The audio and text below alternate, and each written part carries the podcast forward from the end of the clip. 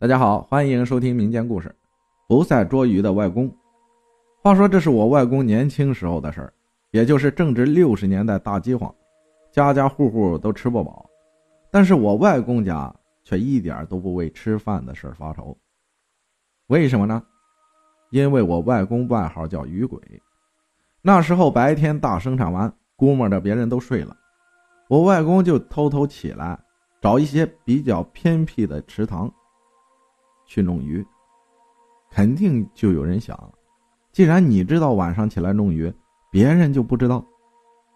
这我要说下，要知道，那时候的生产工具都归大队管，你倒是想抓，可拿什么去抓呀？但外公就不受这个限制。有天家里又没吃的了，外公和我外婆两个大人能扛得住，但是我妈他们孩子们扛不住啊。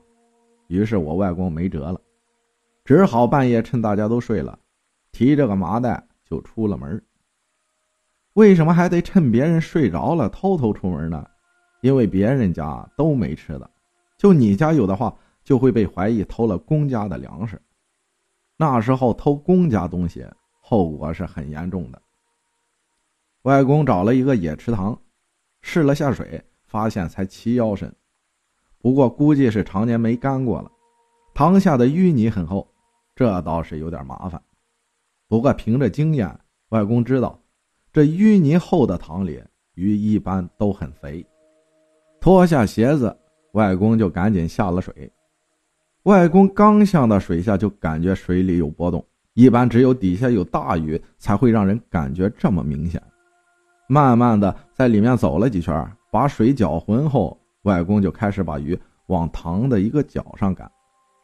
赶着赶着，就觉得水下的波动越来越大，就跟人呐拿着瓢在水缸里搅动一样。在我们那儿，有这么大力气的，除了鲶鱼、黑鱼、草鱼，就是青鱼了。按照水的力度啊，应该是个五十斤以上的大家伙。前面三种鱼一般很难有长这么大的，所以这里面最有可能的就是一条大青鱼了。果然。又缩小了范围，那大鱼就稳不住了，不时在水面啪啪的搅起大朵的水花。你想想，就是在岸上的时候，一个三斤左右的鱼，平常人都很难把它制服，更何况外公那是在水里，一条五六十斤以上的鱼在水里横冲直撞起来的力量，想撞死个人，那都绰绰有余。见此，外公也不敢莽撞了。要说到嘴的肉就这样算了，那肯定任谁都不甘心。可是下去抓又抓不得，这可怎么是好？苦苦思索了半天，外公想到这抓鱼硬来肯定是不行了，只有把他先耗得没力气了才是王道。反正这塘也不算大，于是外公上岸找了根长木棍，站在岸上就开始朝水里折腾的鱼打。他一打。鱼就开始在塘里到处跑，等鱼刚歇下来，外公就又上去一棍子，一人一鱼就这么一个水里一个岸上折腾了大半夜，直到天色都发青了，大鱼才算彻底的央了下来。这时外公又找了根碗口粗的棍子下水就跟着鱼赶，赶上了就照头一闷棍，这样又折腾了半天，鱼算是弄死了。结果外公的人呢也累得够呛，没办法，只有回去把外婆还有当时才八岁的舅舅叫来了，趁着天还没亮清，把鱼弄了回去。后来那条大鱼肉啊倒是没怎么吃，因为太老了，腥味也重，所以只割下了少数几块好的肉后，其他的鱼肉就全部拿去炼了鱼油。哼哼，这件事儿也导致了我老妈一直到现在闻到鱼油。就想吐，哼，吃腻了。说这些，也许大家觉得不过瘾，那我就再说两句比较短的吧。一个是我外公后来因为一件事再也不敢抓鱼了，具体呢我也忘得差不多了，因为这个还是很小的时候听老妈讲的。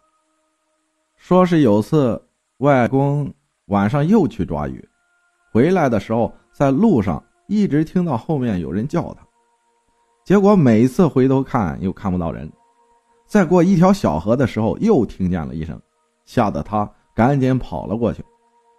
结果外公刚上岸，就看见河对面一个人形的东西扑通一声跳到了河里。但外公敢肯定，那绝对不是人，因为虽然那个东西是个人形，但两只胳膊跟鱼鳍一模一样，而且两只眼睛也是放着绿色的光。外公当天回去后就发起了高烧。嘴里一直说有条大鱼在追他，从那以后，外公便不再抓鱼了。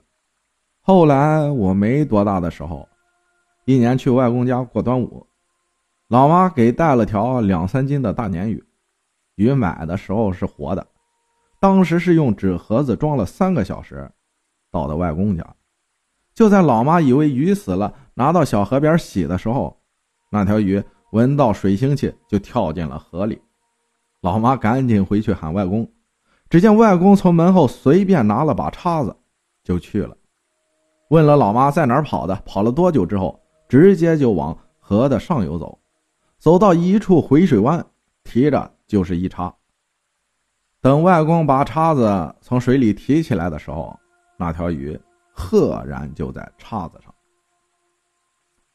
感谢大家的收听，我是阿浩，咱们下期再见。